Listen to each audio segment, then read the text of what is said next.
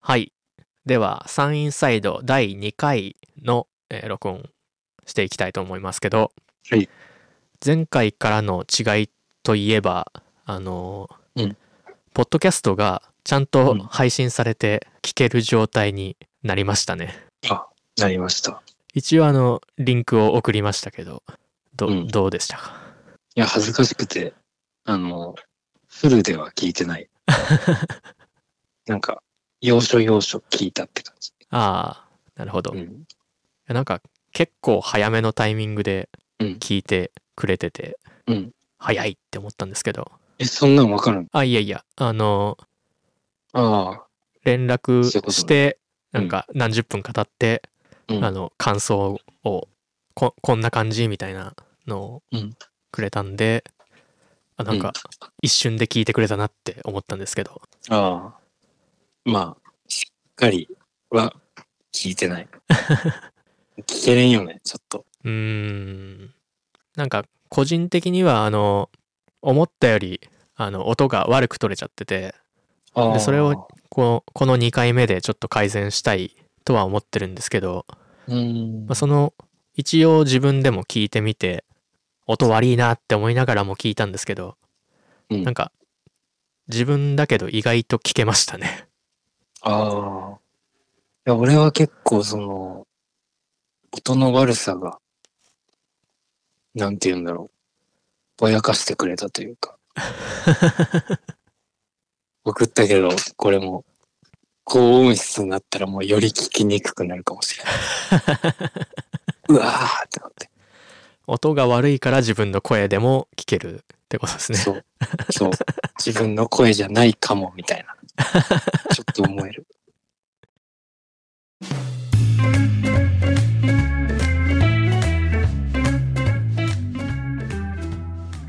あのーあんあんまりこう前提条件が多くて、うんで落ちは弱いからこううん他で喋れない話なんですけど、うん。間違ってそうな日本語ってありますよね、間違ってそうだけど伝わる日本語うん。どういうのかっていうとあの、レストランでこう、食事が出てくる時にこうオムライスになりますみたいなことを言ってこう、うん。オムライスを置くとうん。でそれに対して、うんいやオムライスにいつなるねんみたいなうん。反応ってあるじゃないですか、うん。ただ僕はそれ別になりますでいいと思っててうん。でそれはですよりもやっぱり丁寧な感じがするしうん。あと感情が乗りにくいと思うんですよね。ですだとオムライスですってなんかうん焦ってる時とかにこうちょっとつっけんどんになったりしそうですけど、うん。こうなりますだとこう軟着陸するというかああ、うん。あのうん。お客様に提供するっていう言葉の用途としてうん。うん。なりますの方が優れてる感じがしてうん。だから、まあ、間違ってそうだけどそれでいいよねって思ってるんですようん。でラ抜き言葉とかもうん。あの食べられると食べれうるんみたいなうん。のだと、うん。ラが入ってるとうん。意味がいっぱいあるんですよこう尊敬とか可能とかうん。受。動とか、うん。あとなんだっけ自発かだはいけど、食べれるになった瞬間に可能一択になるんで、うん。こう文字数が少なくなっていながらうん。意味が確定するんでうん。むしろら抜き言葉の方がうん進んだ使い方だなって思ってるんですよだから別にめちゃめちゃ正しい日本語である必要はないよねっていうかこううん。た日本語に間違いっていうのはなくてこう、一般的に適切だと現在思われているぐらいの言い方しかできないんじゃないかなって思ってるんですけど、うん。そう思ってる僕がうんレジにいると思ってこれ聞いてくださいあのあ最近あの新型コロナウイルスの対策とかでえっとーうんお釣りはトレイに置きますっていうところってたまにあるじゃないですかうん今までお釣り手渡ししてたのが一旦トレイに置いてそれで受け渡しますっていううんとこだったんですけど、うんまあなんか効果がどんくらいあるかわかんないですけど、まあ、確かに接触は減ってるんで、まあいいかって感じなんですけど、うんこう1万円札出してうん1万円でお預かりしますって言われてうんお先に9,000円とって言ってトレイに9,000円置いて、うんと残り200円ですっていうのをレシートを9,000円の上に置いてその上に200円を置いて返されたんですね。うんこうお先に9,000円ではなかったなってすごい思ってなあなるほどこう いやいやその日本語に間違ってるもないんだよみたいなの思ってる自分とうんいやーこれは間違いだったなーっていう自分がいてうんなるほどなんかすごないる微妙な気持ちになったんですよね。ほどうんなんかそのトレイさはいまあ大体の店員さんがトレイで渡してくれるじゃんはい今はいけどなんか思いっきりハンドトゥーハンドの人もおるやんたまにいますね。なんかさ、それでさ、俺別にまあそんなにどっちでもいいっていうかさ、手渡しでもトレーでもどっちでもいいんだけど、はないんかこうな、なんかこの人手渡しっぽいなみたいな感じでこう手をこう出した時に、トレイみたいな時、たまにあるんだよな。うわーありそうですね。手の、なんなら手の下にトレイをすって、みたいな。なんか恥ずかしい気持ちになるよね。トレイみたいな。うわーわかります。それある気がします。うん。ちゃんと覚えてないけ ど。あの、手出しちゃいけんよね。て そうですね本当にちゃんと見極めないとうん。紙一相重手のでそう初動を見て。こう居合切り対決ですよね完全にそうそうそこううそう。そう。初動を見逃すともう無理ですもんねそう。ギリギリ届かないタイミングでトレーに 置かれますからそう。かなりでも、上位クラスの店員になってくると、こう、手渡しの軌道でトレイみたいなこともしてくるかもしれない。何の騙し合いをしてるのか そう。でも、こっちもその、渡される軌道でトレイに同時着地みたいなのもあるかもしれない。ドローみたいな。すそれどっちを目指せばいいんですか手渡されればいいんですか目的がないですよね 目的はね、うーん、そうだな。目的何なんだろう な。目的やっぱ、創殺じゃない。さああの同じ手を出せばいいとそうそうそうそうそう。アイコになれば勝ちなんですそねうそうそう。なんか、パーンってこう、お互いが跳ね返るみたいな。はいはいゼロみたいな。いやそれはもう世界中の人がやってるでしょうねうん。うん。それをなくすためにもキャッシュレスをもっと推進した方がいいかもしれないうん。急にキャッシュレス派になりましたあとまあ、また微妙っていうか、マジで何もない話なんだけど、はいさっきの佐藤くんがの日本語の話みたいな話した時に、はいちょっと思い出したんだけど、はい何日か前に挨拶っていう漢字をどっかで見て、はなんか愛も札もあんま使わんなって思った。あ挨拶なんとなくはわかりますけどだよね。意外とさ、あか書けんくねみんな書けんくねあまあみんなは書けないでしょうね書けないでしょはいで、愛、愛す、愛と殺。挨拶の愛と殺。ゲスの場所で見たことないくらいの感じじゃないいや、本当ですね。だよね。なんか結構これ、絶妙なラインじゃない絶妙なとこじゃないいや、今見てますけど、こう、2文字揃ってると、挨拶だなって思うんですけど、だよね。 1文字1文字を見ると、うん。い愛感もないし、だよねさ殺感もないです。や、ほんとそう、そうそうそう。いや、なんか挨拶っていう雰囲気としてさ、捉えてるというかさ、うん。もう、それがふあったらもう多分みんな読めると思うんだけど、挨拶って。ほぼほぼ。けど、バラバラになってなんか、どっか紛れ込んだ時にマジで気づかんと思う。なんか漢字ってこう、一部分だけでも、あう、んここが音だな、みたいな、音だな、みたいなのを思って、うん。なんとなくで読めたりするじゃないですかう。ん。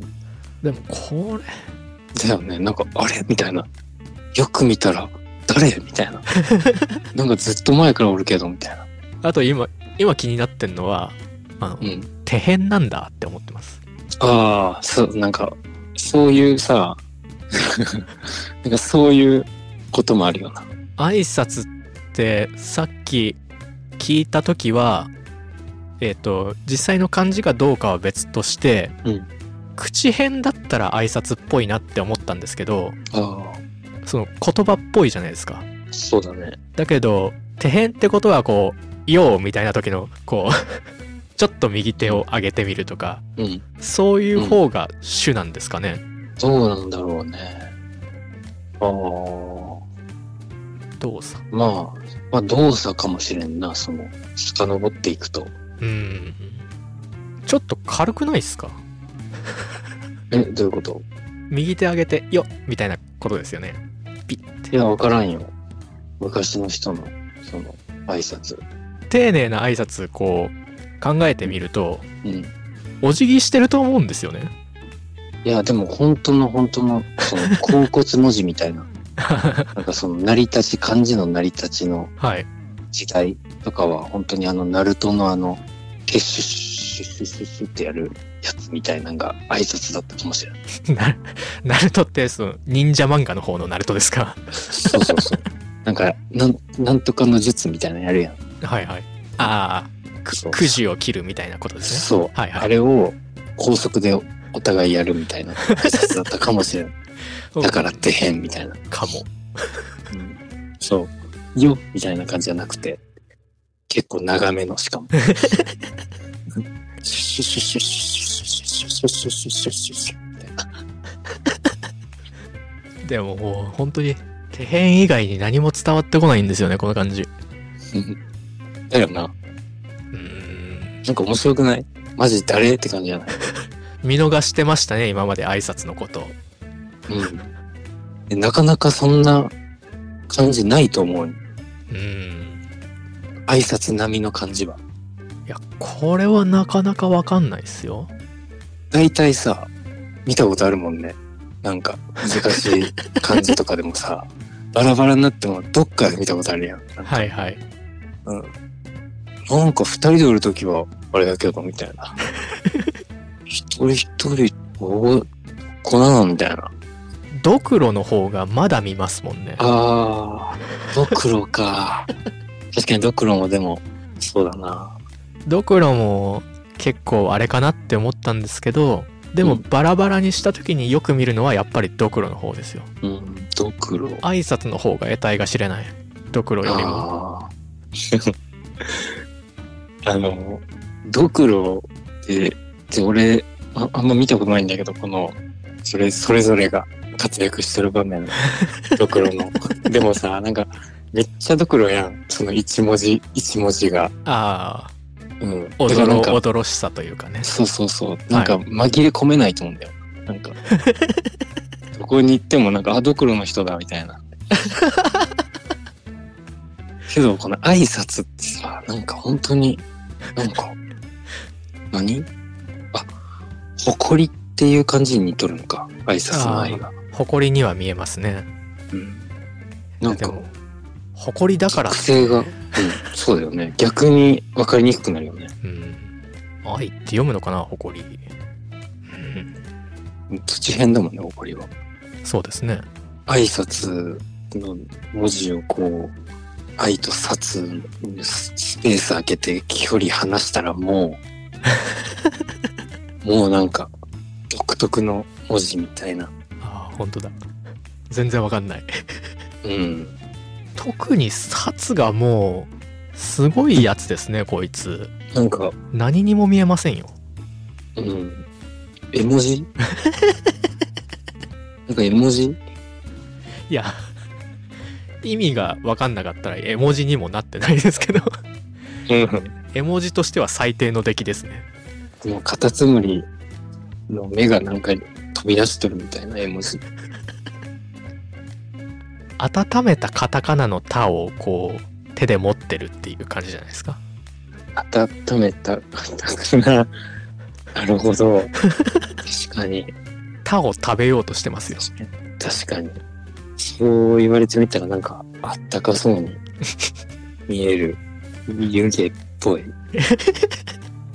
ああだからあれですねこうほこりがこう舞ってくるのを手で避けながらもう片方の手に温めたカタカナの「タ」を持っててうん。食べ歩きしてるっていう図ですね。そう、それが挨拶。それが挨拶。そう。わからん。挨拶由来でも本当にこの挨拶じーって見たらうん。不思議な感覚を味わえますよっていう話でいいよね異論はないです。うん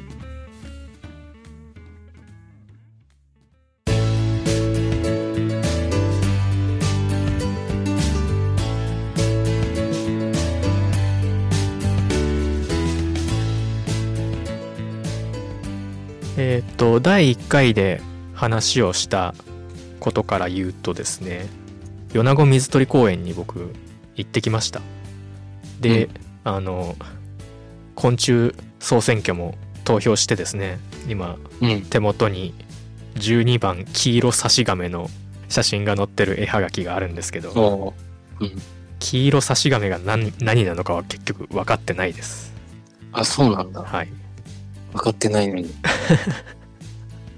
必殺技は怒りのイカズチって書いてありますああ必殺技で選んだ的ないやあのこれは投票したのとは関係なく投票した時にランダムで1枚もらえるらしいんですけどそうなんだはい、うん毒を持つミイデラゴミムシの姿を真似ているって書いてありますけどミイデラゴミムシもわからんしうんうん いやでも30年後ぐらいにもっといてよかったみたいな時が来るかもし れないこういうことだったんだみたいなあの時の黄色差しガメかっていう そうそうそタイミングうそうそうそうきます来るかもしれんから なランダムで選ばれたわけだしあー運命の黄色差しガメそうなるほど。 いや、あの、米子水鳥公園結構、もう2、3年前ですけど、それぶりに行っ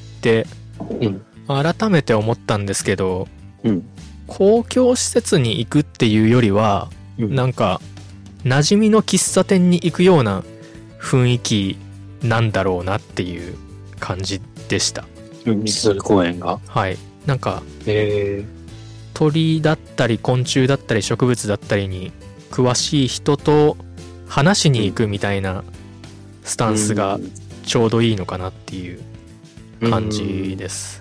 うん中入ったら職員の人に話しかけてもらってで、今日は何が目的で来られたんですかみたいなのを聞かれながら、うんテレビに双眼鏡代わりのビデオカメラみたいなのがつながってて、うんそれを操作されながらあそこにいるのが何々っていう鳥でみたいな説明をすぐしてくれたんですけど、うん最初ちょっと僕反応が悪くておうトークがすごい止まりそうになったんですね。で、あの、演出が緊張でいや、違います。あの、緊張とかではなくって、普通に僕が反応をあんまりしないタイプというか、ああなるほどまだ、まだ準備ができてなかったんですよ。はいはいはいで、その話しかけてきた職員さんも、まあうんものすごいこう話がうまいぞっていう感じでもなかったんで一瞬ピタッとこう静寂が生まれてですねうん。やばいと思ってこう頑張らなきゃと思ってそこからすごい話を膨らませたんですよ。うん。確かにあのこの「なんとか」っていう鳥はこういうイメージですけどあそこにいるのとはちょっと違いますもんね、みたいなのとか、うん昆虫総選挙にしてもどういう基準で20個選んだんですかとかこううん900種類っていうのはどうやって調べたんですか、うみたいなのをずっとこう話を盛り上げ続けて、ただそのその話してた職員さんが「いや私はあの、鳥も昆虫もあんまりよく分かんなくって実は植物が専門なんですよ」っていうことだったんでうん。 「ああ植物の話ね」って思って次は植物の話をしようと思ってこううん。畑でたまに話してましたけどこうあの育ててる植物と似た植物が近くに生えるよねっていう話をしてたじゃないですか。うん。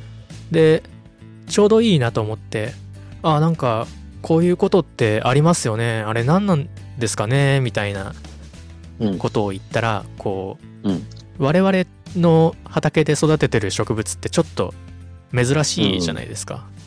うん。でえそれどういう植物万葉植物じゃないよねみたいな反応うでん万葉植物だったら僕見たことあるはずだけどなみたいないやいや、あのこれがこうでこうでってちょっと説明してたら「うんえって言われて その急にケニーさんの本名フルネームを言われてですねうん 知ってるって聞かれてうん。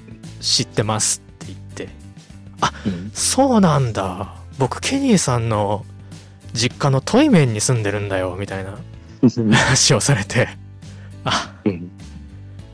世間狭っていうかうん。うん。あとバレたっていうのとああのここでバレるのケニーさんちょっと嫌がるだろうなってあ。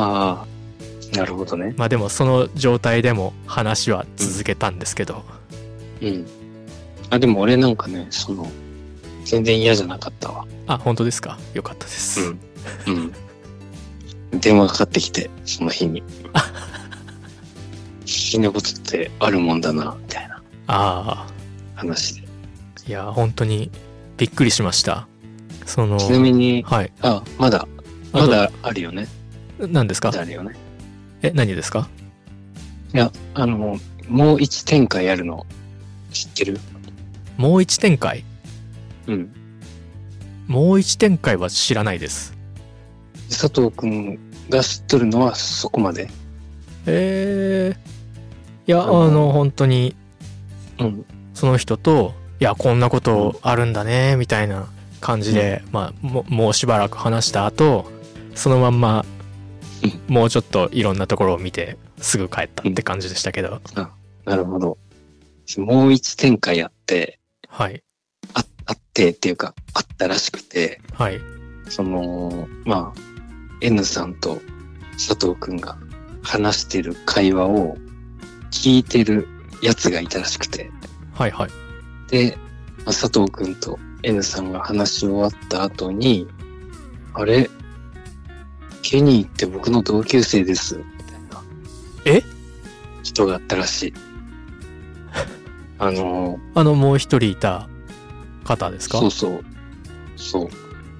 中学校の時、同級生、同じクラスで、マジっすか割と喋ったりしとった。うん。お父さんは高校の時の担任の先生。えすごいよな。えあのお客さんの方ですよねそうそうそうそう。はあいない俺を軸 に。なんか、三人の担任が。ケニーさんの実家の向かいの人とケニーさんの同級生が話してるところに僕が行ったっていうことですもんね、うん。すごいな。しかもさ、すごいのがさ、俺の名前が出ないまま終わってた可能性もあるわけやん。そうですね。なんかそれも、ちょっとおもろいなと思ったわ。っていうか本当にそんなに情報を出してないんですよ。こうそうそう、そうそう、そうだよね。佐藤くん、そんなにこう自分のこととか、なあんまり話したりするようなタイプじゃない気がするから、はい、なんかよく行き着いたなと思って。あ普通の人と話してる中では、うんああそんな感じなんだねって終わるぐらいの情報量しか出してなくってうん。相手がピンときたから詰められてというか うん。すぐ分かったんですけどうん。で本当に最初にケニーさんのフルネームを出されてうん。びっくりしましたもん前回ケニーさんあの米子水鳥公園に一回も行ったことないみたいな話されてたんで、うんまさか知り合いがいるとはうん思ってなくてうん。それだけでもびっくりしたのに同級生かうん。そうそすごいっすねう。うん。えーもうなんか話が続かないです びっくりしすぎてもううん。この話はここでおしまいですっていううん。感じですね。うん。ナイスエピソードだよね。本当に。そんなことあるんすね。うん。